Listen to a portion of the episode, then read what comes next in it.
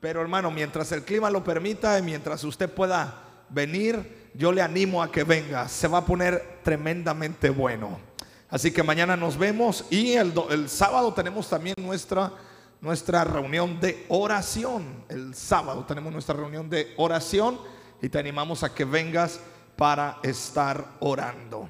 Muy bien. Mira, antes de pasar a la palabra, que esta es una palabra que en la mañana me desperté, un poquito me levanté porque tenía la garganta reseca, pero ya salí a la sala un rato allá a la casa y estuve eh, pensando un rato, meditando y, Dios me dio esta palabra y, quiero compartírtela, pero antes de pasar esa palabra, hay un versículo que, me impacta, Proverbios 10, verso 25. Esto no está ahí, pero eh, eh, si me ayudan ahí multimedia, lo compartí en mis redes. Dice, cuando lleguen las tormentas de la vida, arrasarán con los perversos. Pero los justos tienen un cimiento eterno. ¿Algún justo hay acá en esta tarde? Allá los que nos están mirando, nos están escuchando. ¿Algún justo está acá en esta eh, que pueda decir amén? Los justos tienen un cimiento eterno. Quiero animarte. Ahí está, mira. Eh, plata escogida en la lengua. No, no, ese no es, No, no, no, es el 25, por favor. ¿verdad? Es 25, por favor, hay multimedia. ¿ah? Te quiero animar. Mira, hagas lo que hagas si lo haces para Dios, Dios es tu recompensa. Y mira, estamos viviendo tiempos donde aparentemente las cosas eh, no funcionan como queremos y efectivamente, pero hay una realidad. Tenemos un Dios que es eterno. Y lo que hagas para Dios va a repercutir en tu eternidad. Y la Biblia dice que los que somos justos estamos cimentados en Cristo y nuestro cimiento es eterno. Hay una eternidad que nos espera, así que no te desanimes. Dile al que está al lado tuyo hacia distancia, dile, no te desanimes. Dios está contigo, pero sabes, la Biblia habla de que hubo, eh, eh, hubo alguien que se puso a construir en la arena muy bonito, pero vinieron las aguas y todo lo que construyó se derrumbó porque no hay cimientos firmes. Pero cuando tú y yo nos cimentamos en Cristo Jesús, la roca de, la roca de nuestra salvación, vendrán tormentas, vientos, tempestades, circunstancias, pero estamos firmes en Jesús. Yo te quiero animar a esto. Invierte tu tiempo, invierte tu energía en las cosas espirituales. Así que mañana nos vemos. Todo esto era para decirte que mañana nos vemos a las 6 de la tarde. Porque vamos a invertir en la eternidad, ¿sabes? Invertimos en las cosas que nos dan eternidad. Y algún día nosotros estaremos delante del Señor. Pero bueno, ok. Diga conmigo, tiempo de restitución.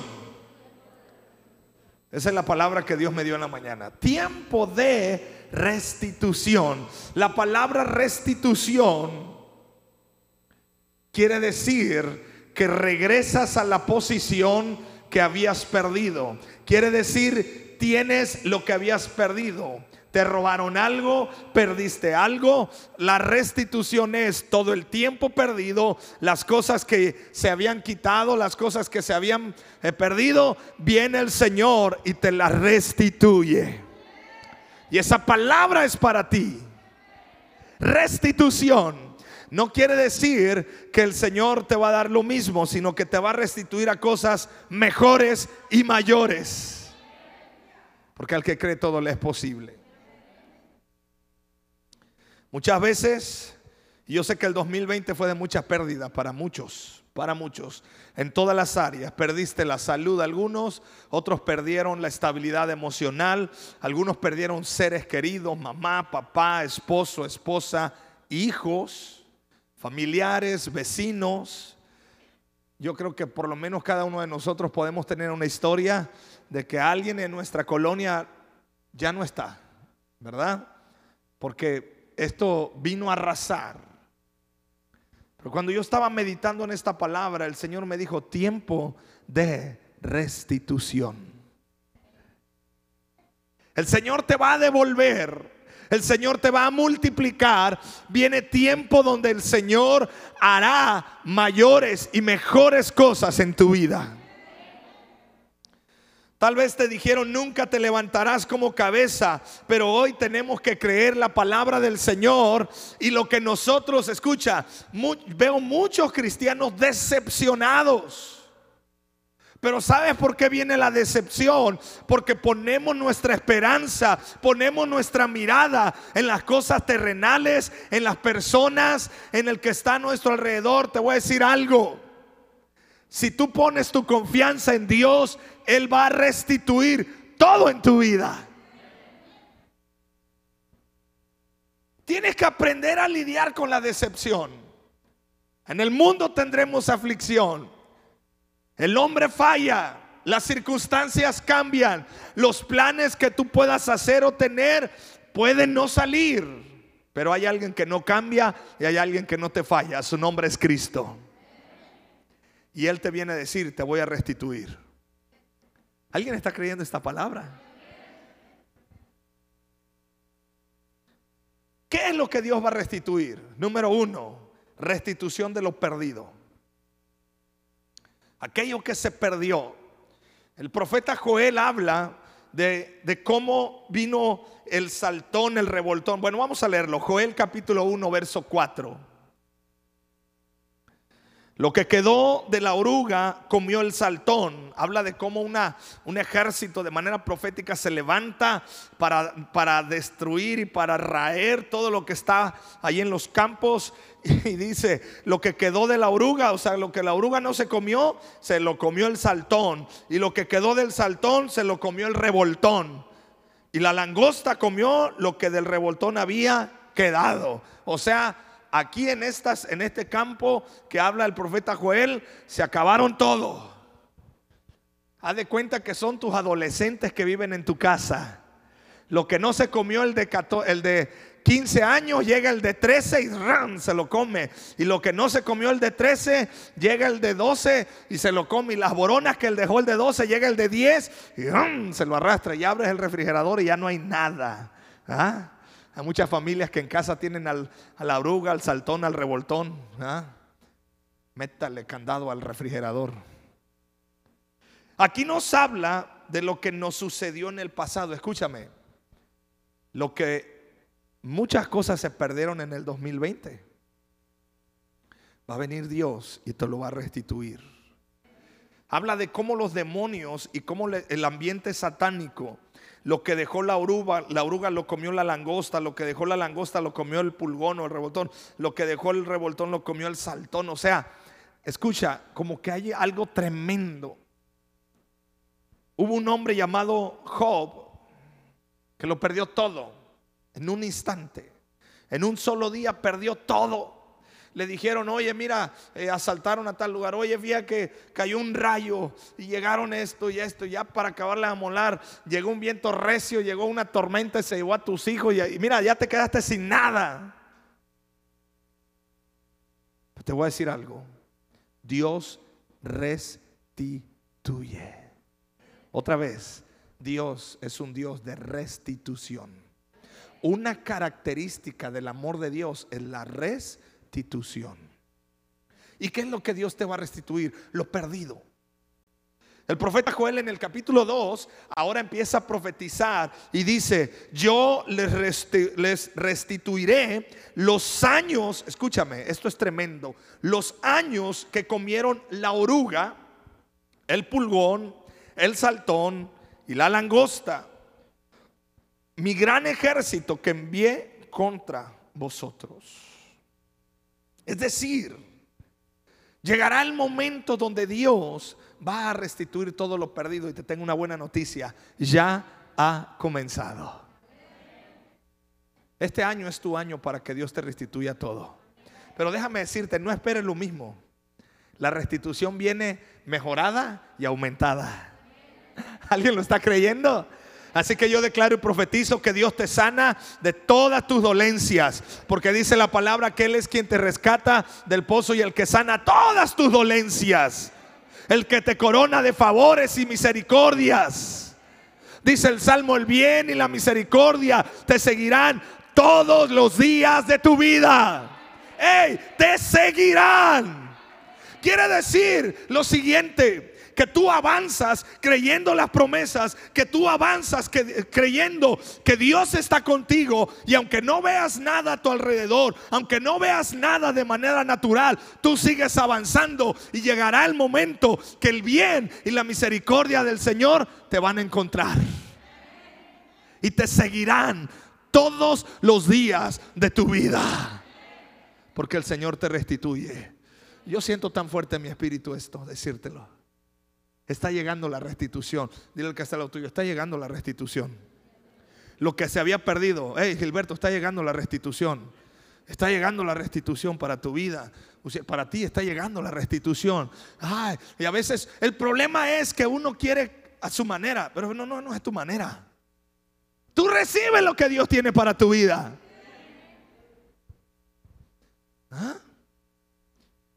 A lo mejor tuviste que vender tu casa por cuestión económica. Y si Dios te da una casa en Ixtapa, pues ahí nos invitas nada más. ah, no es cierto, estoy. ¿ah? Esto es restitución de lo que perdimos, de lo que nos robaron, de lo que nos quitaron, de lo que nos defraudaron, de lo que nos estafaron. Solo una cosa te digo, amada iglesia, familia, amigos, no dejes de avanzar y no dejes de creer en las promesas de Dios, porque tarde que temprano el Señor hará la obra, no tardará. Es que yo me doy cuenta que hay muchos que se decepcionan, que hay muchos que se desaniman, que hay muchos que han puesto su mirada en las cosas terrenales. Comienza a mirar hacia el cielo, comienza a mirar a las cosas eternas y déjame decirte, restitución llegará a tu vida. Eso es la restitución, los años perdidos, el Señor te los va a restituir. Esos procesos que tardaste años o meses, el Señor vendrá en un instante. Mira, a Dios le basta un instante. Solo Él dirá su palabra y Dios hará la obra en tu, en tu vida. Tal vez algunos perdieron cosas materiales, otros perdieron emocionalmente algunas cosas, otros perdieron situaciones de salud, personas y usted dice, pero pastor, yo si yo perdí un ser querido, ¿cómo Dios me va a restituir? Dios te va a restituir la paz, la fortaleza y Dios te va a hacer saber y te va a dar la revelación que Él está contigo todos los días de tu vida. Los años perdidos, probablemente alguna vez no nos pudieron celebrarnos un cumpleaños, yo no sé, ah, bueno, este año te lo van a celebrar.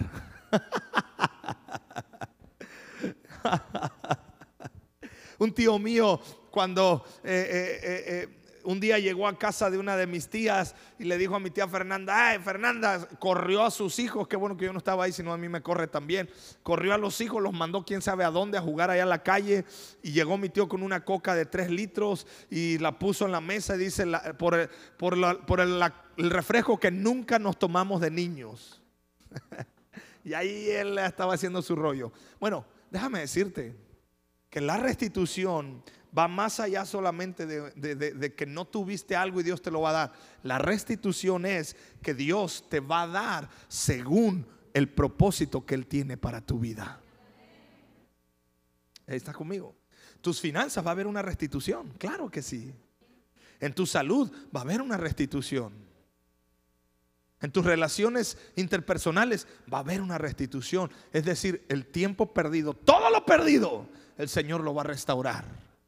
Yo me he dado cuenta de esto, hablando de la familia. A veces cuando se pierden relaciones familiares, cuando se pierden relaciones de amistad, a veces queda tan friccionada o tan, tan fracturada la situación, pero yo veo cómo Dios viene y restituye, como trayéndote personas que te dan sanidad, colocándote personas correctas, colocándote en la familia de Dios que se llama iglesia.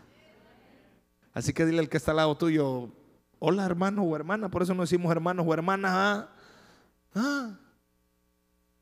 Chulada de familia tienes acá, ¿no te has dado cuenta?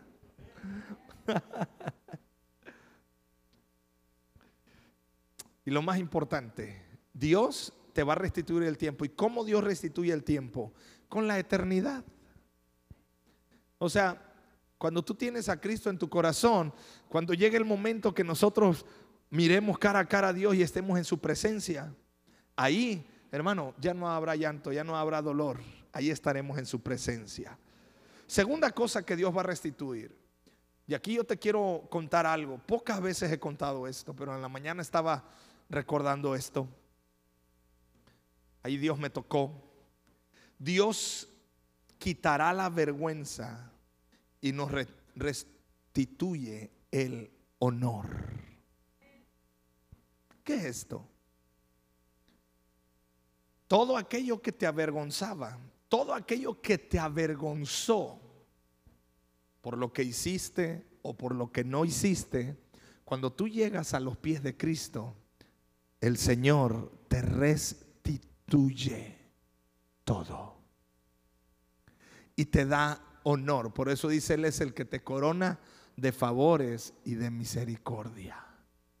¿Sabes qué hizo el padre con el hijo pródigo?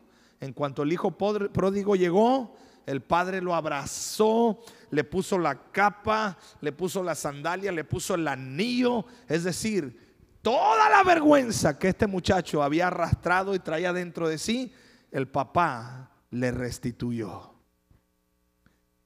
Hace algunos años atrás, muchos años atrás, yo estaba pequeño, mi madre quedó viuda, yo tenía meses de edad cuando ella enviudó. Y ella permaneció viuda por muchos años. Yo iba creciendo, veníamos a la iglesia. Quiero poner el paréntesis, era, eh, eh, estaba la iglesia muy, muy, muy tradicionalista. Y sucedió que algo pasó que mi mamá conoció a una persona. Yo era pequeño y lamentablemente al conocer a esa persona mi madre queda embarazada de mi hermana que la amo con todo mi corazón a mi hermana. Pero tú sabes, ¿ves? Una mujer viuda, pues no estaba casada, quedó panzona y pasó algo ahí terrible. Yo era un niño, solo yo me acuerdo que de repente yo me di cuenta que, que ya no veníamos a la iglesia como antes veníamos. Yo decía, ¿qué pasó? Algo sucedió. Y de repente yo veía cómo la tristeza inundó su corazón, cómo la vergüenza inundó su corazón.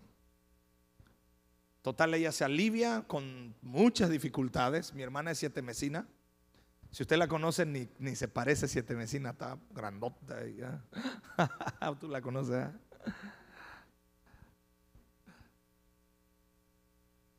Y después, Dios usó a un pastor que el pastor Gamaliel Aguado, él llega acá a pastorear.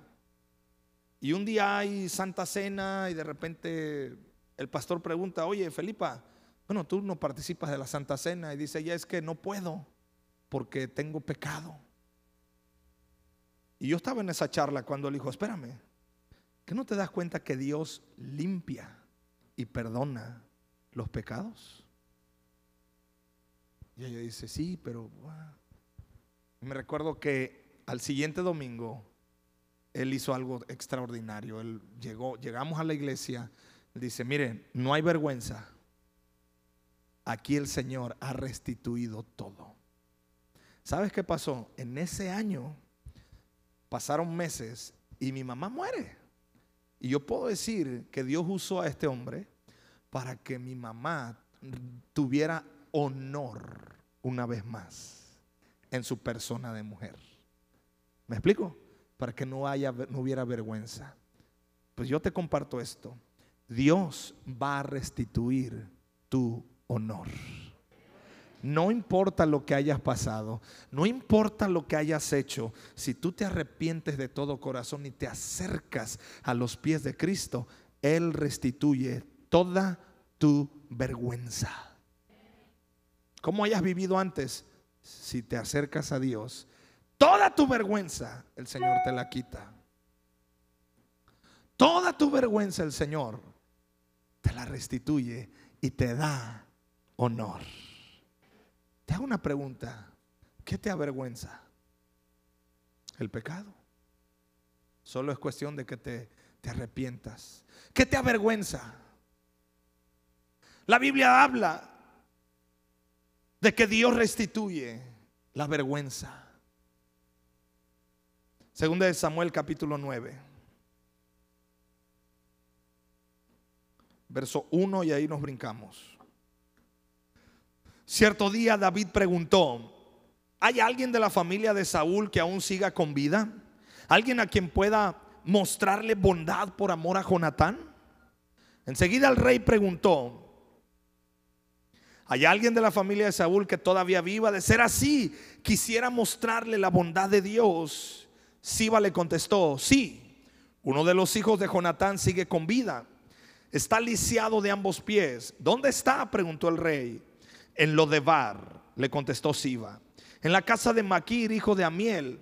Entonces David mandó a buscarlo y lo sacó de la casa de Maquir. No tengas miedo, le dijo David. Mi intención es mostrarte mi bondad por lo que le prometí a tu padre Jonatán. Te daré todas las propiedades que pertenecían a tu abuelo Saúl y comerás aquí conmigo a la mesa del rey. Yo profetizo que tú estás sentado en lugares celestiales y que tú comes a la mesa del rey.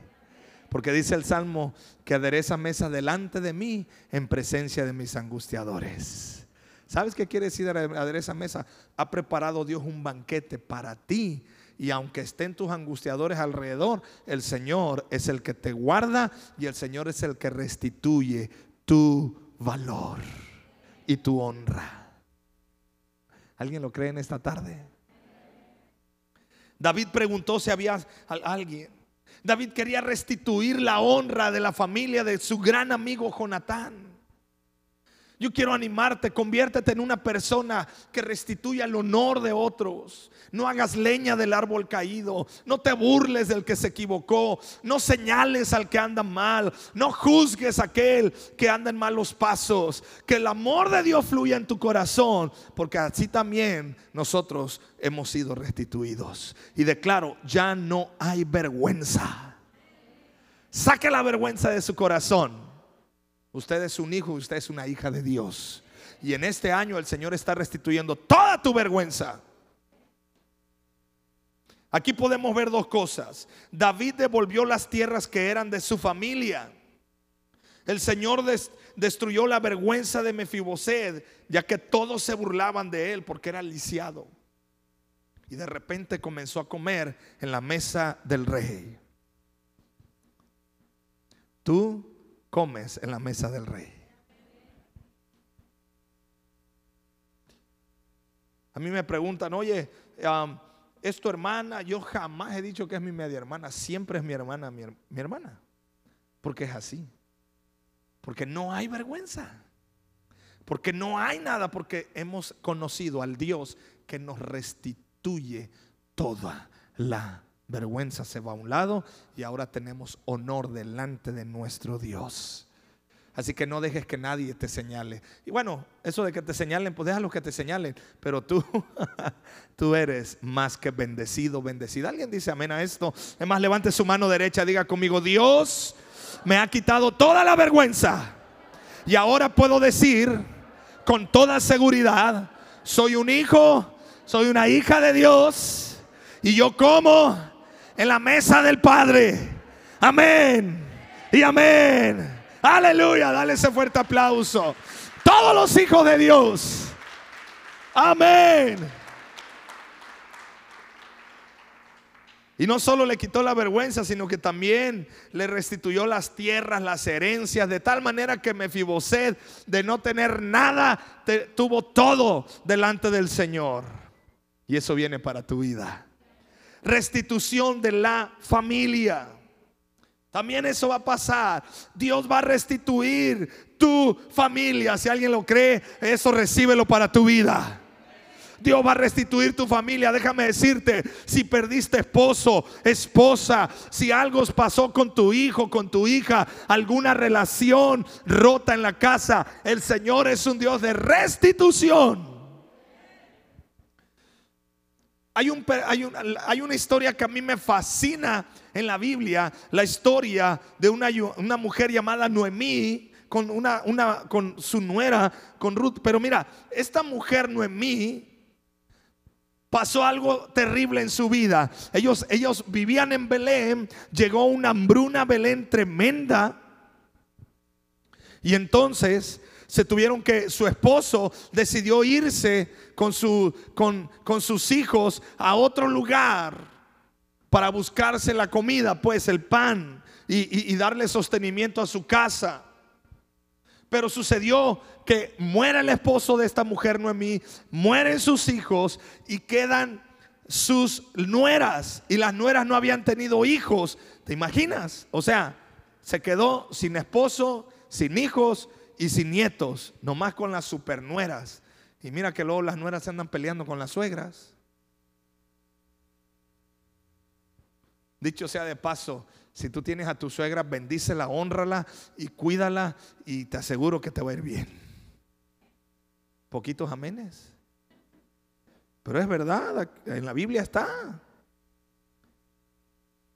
Y entonces Noemí se afligió en su corazón Mira, la, Noemí significa dulzura. Y Noemí dice, ya no me digan dulzura porque estoy amargada. Estoy triste. Dígame Mara, que quiere decir amarga.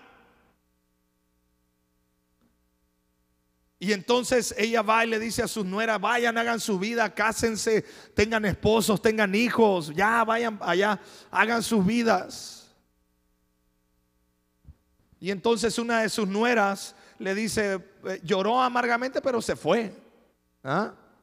Dice, ándale pues. Pero la otra le dice, no, yo no te dejo.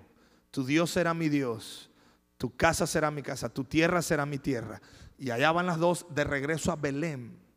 Y mira, vamos a leer Ruth capítulo 1, verso 20. No me llamen Noemí, contestó ella.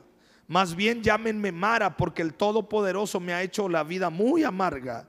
Me fui llena, pero el Señor me ha traído vacía a casa. ¿Por qué llamarme Noemí cuando el Señor me ha hecho sufrir y el Todopoderoso ha enviado semejante tragedia sobre mí? Así que Noemí regresó a Moab acompañada de su nuera Ruth, la joven moabita. Llegaron a Belén a fines de la primavera, al comienzo de la cosecha de la cebada. Ruth capítulo 4, verso 14. Bueno, te platico qué pasó en ese lapso. Ruth empieza a ir a esos campos a recoger, las mujeres eh, solo tenían el derecho de recoger las, las, las, las, sobras de manera intencional. Eh, eh, en los campos siempre dejaban sobras de manera intencional para que la viuda, para las viudas, los huérfanos ahí, ellos también pudieran tener que comer. Y ella iba, una mujer viuda iba y y, fue tremendo, porque el dueño del campo, llamado Boss, la vio, vio cómo trabajaba, vio que era una mujer y decía, Dios te bendiga. Siempre le decía, Dios te bendiga. Esa es, esa es una mejor manera de ligar dentro de la iglesia cuando veas a una muchacha. Tú la ves y le dices, Dios te bendiga, hermana. Ahí andaba ligando el voz ahí con ella, ¿no? Y Dios te bendiga, oh, wow, que la misericordia de Dios esté con tu vida. De tal manera que, que, ahí pues... Ah, se empezó ahí el asunto. Noemí le dice, ay hija, dice, como que yo veo que este hombre, este, mm, ay, y, este, eh, como que te anda echando el ojo. Y mira, Noemí, le decía Noemí, a una mujer veterana, ya colmilluda, la Noemí, hija, mira, no, pues haz tu vida, como que este y el otro. Eh, total, se casan. se casa vos, pero vos abraza no solamente a Ruth, sino que toma también a Noemí. Y le dice, no, es que usted también es parte de la familia. déjame decirte, Noemí perdió todo, pero Dios le restituyó todo.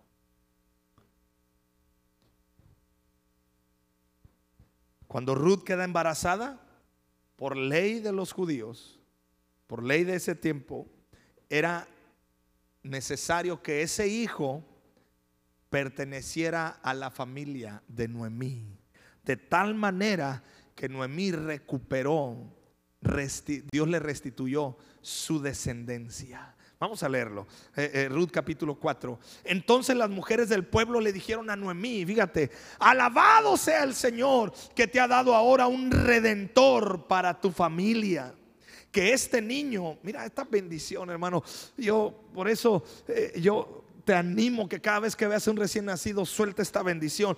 Que este niño sea famoso en Israel que Él restaure tu juventud y te cuide en tu vejez, pues es el hijo de tu nuera que te ama y que te ha tratado mejor que siete hijos.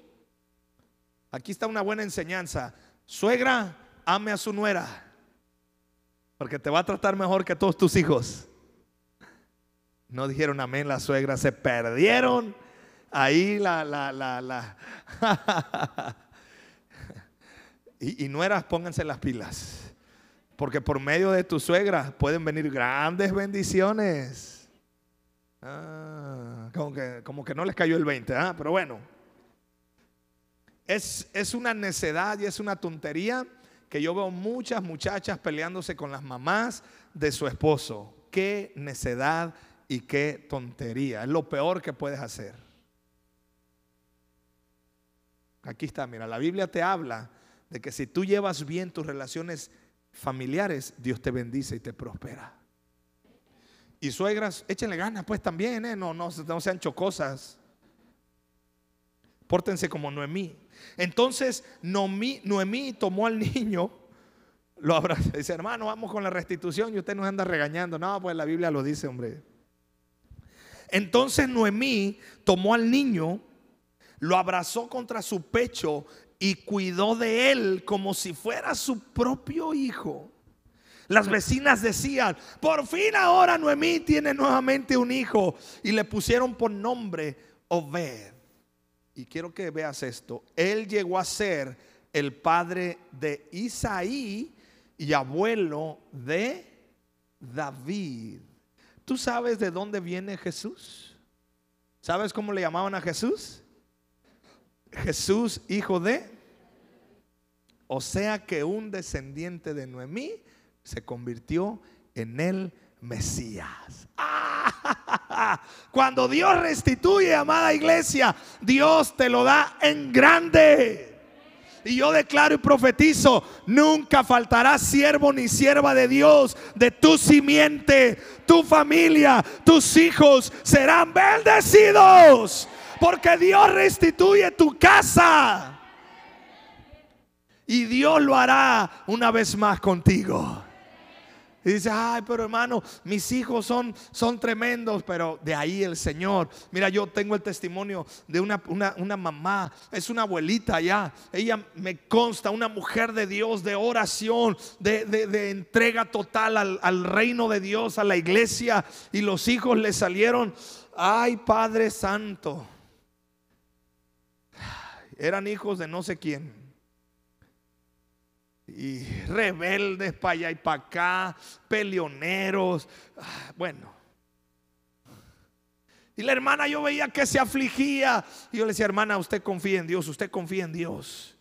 Dice el pastor, pero, pero yo tengo ya un llamado. Yo sé que hay llamado en mi casa. Dice, ¿qué va a pasar con la herencia espiritual? Usted confíe. Y de repente Dios le dio un nieto a esa hermana. El muchachito lo empezó a traer a la iglesia.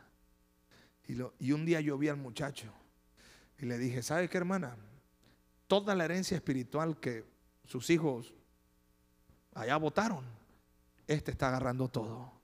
Pero nunca va a faltar de su casa la bendición de Dios y la honra de que sus hijos sirvan a Dios. Y ahí ves al nietecito, ahí va, ahí va, ahí va. Y los papás, pues que Dios les ayude. Dios nos va a devolver hijos espirituales. ¿Alguien lo está creyendo? No sé si alguien se emociona. A mí me emociona. Porque yo puedo ver que mis hijos van a seguir con ese, esa, esa descendencia espiritual hasta que Cristo venga. Pero nunca va a faltar, así que no te desanimes. El Señor va a restituir tu casa. En el mundo nuestros amigos de borrachera se terminaban aprovechando de nosotros. Ya cuando estábamos borrachos, ya, ya. Pero sabes, te voy a decir algo. El Señor va a traerte una familia y es una familia espiritual que se llama iglesia. Y aquí en esta casa encontrarás familia. No te voy a decir que somos perfectos, pero sí somos familia.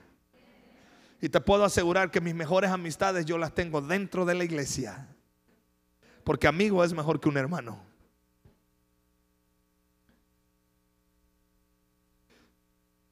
Termino ya con esto. Si pasan los muchachos la alabanza, por favor.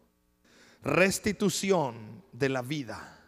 O sea, del tiempo.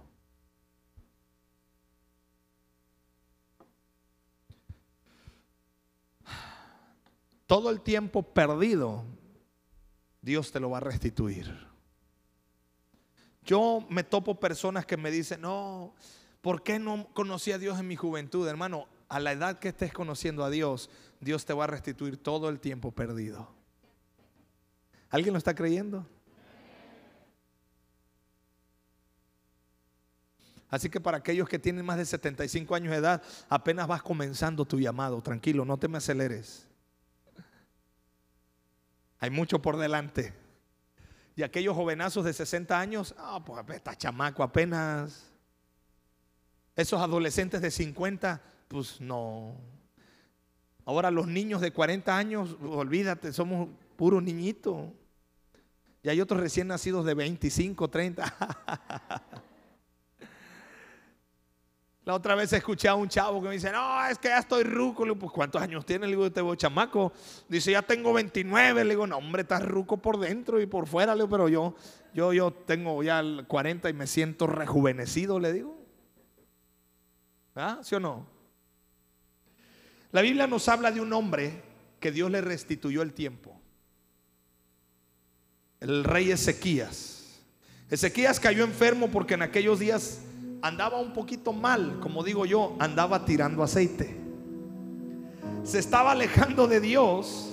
Entonces Dios mandó a Isaías a que le profetizara lo siguiente. Yo no sé si tú te emocionarías si alguien te profetiza lo siguiente. Eh, Isaías 38.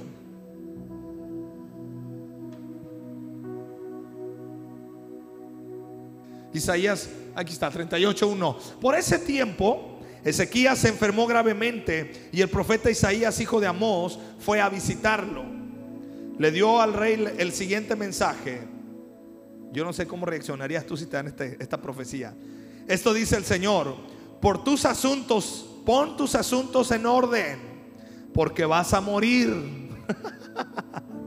no te recuperarás de esta enfermedad Ah, qué profecía.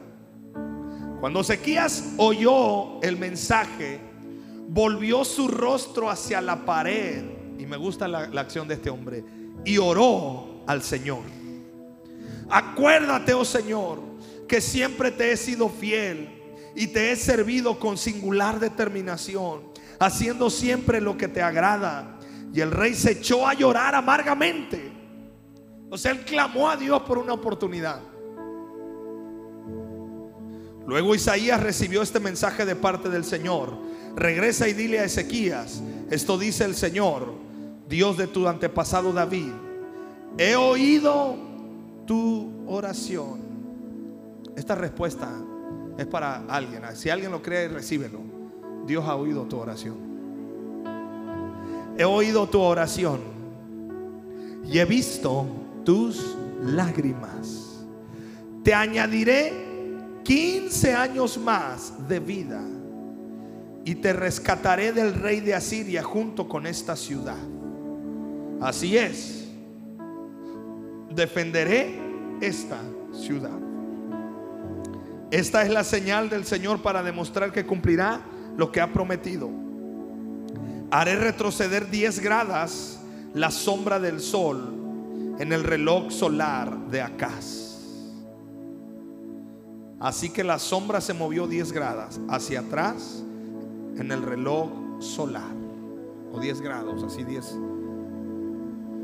Yo no sé si usted logra dimensionar lo que Dios hizo con este hombre. Literalmente Dios detuvo el tiempo. Es un reloj solar, o sea, la sombra quiere decir que, que Dios detuvo todo el tiempo solo para restituirle 15 años a un hombre que le clamó con todo su corazón y que Dios escuchó su oración. Yo no sé lo que estés pasando. Yo no sé cómo te sientas o qué noticia te hayan dado. Pero vengo a decirte esto de parte de Dios. Si tú clamas con todo tu corazón, Dios oirá tu oración y Dios va a restituir el tiempo en tu vida, en tu matrimonio, en tu casa, con tus hijos. Dios lo va a restituir. El problema que yo me doy cuenta es que muchos cuando reciben una mala noticia, pasan una mala temporada, les va muy mal, las circunstancias los golpean tanto, se echan a llorar. Se echan a lamentar delante de, Dios y se quejan y se amargan y se separan y le dan la espalda a Dios. De tal manera que en el 2020 hay una estadística que acabo de leer, 25 a 30% de los congregantes de las iglesias ahora están apartados de la iglesia y de Dios. Qué terrible. Pero hay una hay una hay algo extraordinario que pasó en la pandemia. Ese 25% se alejó y le dio la espalda a Dios, pero llegaron más del 50% de los que se fueron nuevos a la iglesia.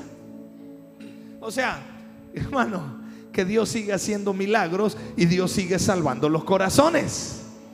¿Qué de ti? ¿Le vas a dar la espalda a Dios? ¿Te vas a echar a, reclamarle? ¿Te vas a echar a amargarte? ¿O vas a hacerlo de sequías? Vas a clamar. Y hay un pastor que dice lo siguiente. Bueno, es un, es un pastor escritor. En su libro dice, o vas a hacer una oración líquida ¿Sabes cuáles son las oraciones líquidas? Esas oraciones que traen lágrimas y llanto, de quebranto delante de Dios. Yo te quiero animar, amada iglesia. El tiempo Dios te lo va a restituir y Dios lo está restituyendo. ¿Qué nos queda a ti y a mí? Doblar rodillas y orar para que Dios haga la obra en nuestra vida. Te animo, vente a las oraciones, martes 6 de la mañana, sábado 7 de la mañana, véngase a orar, no te quedes tirado en la cama, no te quedes tirado en la desesperación, no te quedes tirado en el dolor y en la amargura, no, levántate, ponte a orar, ponte a clamar delante del Señor. Porque Dios en su misericordia te va a responder y te va a decir, he oído tu oración. He mirado las lágrimas que has derramado por tus hijos. He mirado el clamor. He escuchado el clamor que has levantado por tu ciudad, por tu familia, por tu esposo, por tu esposa, por tus hijos. Y el Señor va a restituir el tiempo. Y Dios no tiene problema con devolverte 15 años así nada más, de repente, ¡pum! ¿A alguien le gustaría agarrarse 15, 15 años de lo perdido? uh, hermano, si usted no los quiere, préstemelos y voy juntando lo que usted no quiera y no tanto porque si no voy a llegar a recién nacido otra vez. Pero te das cuenta, el milagro de Dios, Dios le dijo a este hombre, te voy a dar 15 años más de tu vida. Ahora te hago una pregunta, si Dios te dijera 15 años, ¿qué haces en esos 15 años? Uh.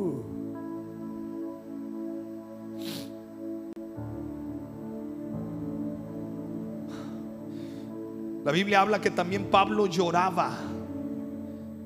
Cuando él estaba con sus escamas, después de que se encontró con Jesús, Pablo estaba quebrantado, oraba y lloraba y clamaba delante del Señor hasta que un día Dios le habló a un hombre llamado Ananías y Dios le dice a Ananías, levántate y pon las manos sobre Pablo porque él será instrumento mío me es. Es necesario que ore por él. Escucha, las oraciones hacen que Dios se mueva. Escucha, cuando tú y yo oramos, es, no es que le metemos manita de puerco a Dios, es que nosotros con nuestra oración nos alineamos a los propósitos y al tiempo que Dios tiene para nuestra vida. La oración no es para que Dios cambie, la oración es para que cambie mi corazón al corazón de Dios. ¿Qué hizo Ezequías? Se arrepintió, andaba tirando aceite, andaba mal. O sea, anduvo bien y de repente empezó a andar mal. Y Dios dijo, ah, ya, ya le diste una, ya le diste dos y tu tiempo se acabó. ¿Ah? Y llegó el y Dios de buena onda todavía le, hermano, wow. ¿No te gustaría que de repente te digan, arregla tus asuntos porque ya vas a colgar los tenis? No te gustaría, yo sé que no te gustaría, no estás listo para escuchar esa noticia. No estamos listos para escuchar esa noticia. Mas sin embargo la Biblia dice que tenemos que estar listos. Y Ezequiel reaccionó y dijo, no hombre, yo me arrepiento, yo oro y yo clamo a Dios. Ponte de pie. Ezequiel nos da el principio espiritual para la restitución. ¿Quieres encaminarte a la restitución de Dios para tu vida? El primer paso, quebranta tu corazón y ponte a orar. No hay restitución si no me alineo a lo que Dios tiene para mi vida. El Señor fue tan lleno de misericordia con este hombre que el sol retrocedió 10 grados. Esto significa restitución del tiempo un hombre llamado Josué también le dijo al sol que se detuviera hasta que venciera a sus enemigos. Y ese día se alargó. Y aún, búsquenlo en internet, ahí en el YouTube, búsquelo. Aún los científicos hoy hablan de que faltan esos grados y ese día porque el tiempo colapsó. Para aquellos que están viendo la serie de Lucky, ¿ah? de, de los Avengers y todo ese rollo, de los tiempos y de los multiversos y esas cosas que a muchos les alucinan. La Biblia habla de multiversos y de tiempos.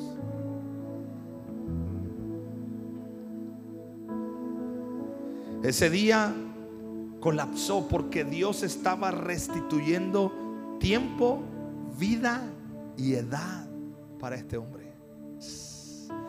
Todo lo que Dios movió para responder la oración sincera de un hombre que se arrepintió y que regresó a los caminos correctos. ¿Por qué no hacemos lo de Ezequías y nos ponemos a orar y le decimos, Señor, pero no saque sus lágrimas de cocodrilo, ¿eh? No lo hagas con remordimiento, no, hazlo con arrepentimiento. Y un corazón contrito y humillado, jamás el Señor despreciará. De tal manera que yo quiero que un día Dios me diga, he escuchado tu oración y voy a hacer misericordia contigo. Y si usted dice, pero ¿por qué Dios no hace nada? Porque Dios ha determinado su mover. Escucha, sus sus obras las ha ligado a las oraciones de la iglesia. ¿Sabes por qué hay veces que Dios no se mueve? Porque solo está esperando que te pongas a orar. Y cuando tú te pones a orar, todo lo espiritual comienza a moverse. Porque la oración del justo puede mucho. Cierra tus ojos. Hoy recibe esta restitución para tu vida. Hoy el Señor va a restituir a sus hijos de lo que tenga que ser restituido. Es decir, Dios te va a devolver el tiempo, Dios te va a restituir lo perdido, todo aquello que Satanás te había robado, todas aquellas cosas que tú habías dejado perdido, el Señor viene y te las restituye. Tu casa, tu familia, el Señor te restituye la familia, el Dios, Dios te restituye el honor, toda vergüenza será quitada. Dios restituye tu casa, tu familia, tú y tus hijos serán bendecidos. Y Dios te restituye el tiempo. Pero es necesario, comienza a clamar y comienza a decirle, Señor, aquí estoy. Vamos, levanta tu voz. Dile, Padre, aquí está mi vida, Señor y clamamos como el rey Ezequías, Dios, hacemos esta oración. Ten misericordia de nosotros, Señor. Ten misericordia de mi vida, Padre. Es cierto, Señor, reconocemos que hemos descuidado algunas cosas. Reconocemos que en otras áreas de nuestra vida hemos caminado en un camino desviado y corrupto y chueco. Pero Padre, hoy clamamos a ti. Hoy clamamos, ten misericordia. Vamos iglesia, levanta tu voz. Empieza a orar, empieza a orar. Vamos, empieza a orar de lo profundo de tu corazón. El Señor restituye tu vida, el Señor restituye tu casa. La restitución comienza cuando comenzamos a orar, cuando nos conectamos con el corazón de Dios, cuando nos conectamos con el corazón del Padre, cuando nuestra vida se alinea a los, propósitos de Dios. Padre, hoy clamamos, Señor ten esa misericordia, Padre. Te pedimos por nuestros hijos, clamamos, Dios. Sé propicio, Dios, a nuestra casa. Y Padre, así como Ezequías, que tú le prometiste guardar su ciudad, que tú puedas guardar esta ciudad, que tú puedas guardar nuestra casa, que puedas guardar nuestros hijos, nuestra familia y todo lo que somos. En el nombre de Jesús. En el nombre de Cristo Jesús. Porque no hay nadie.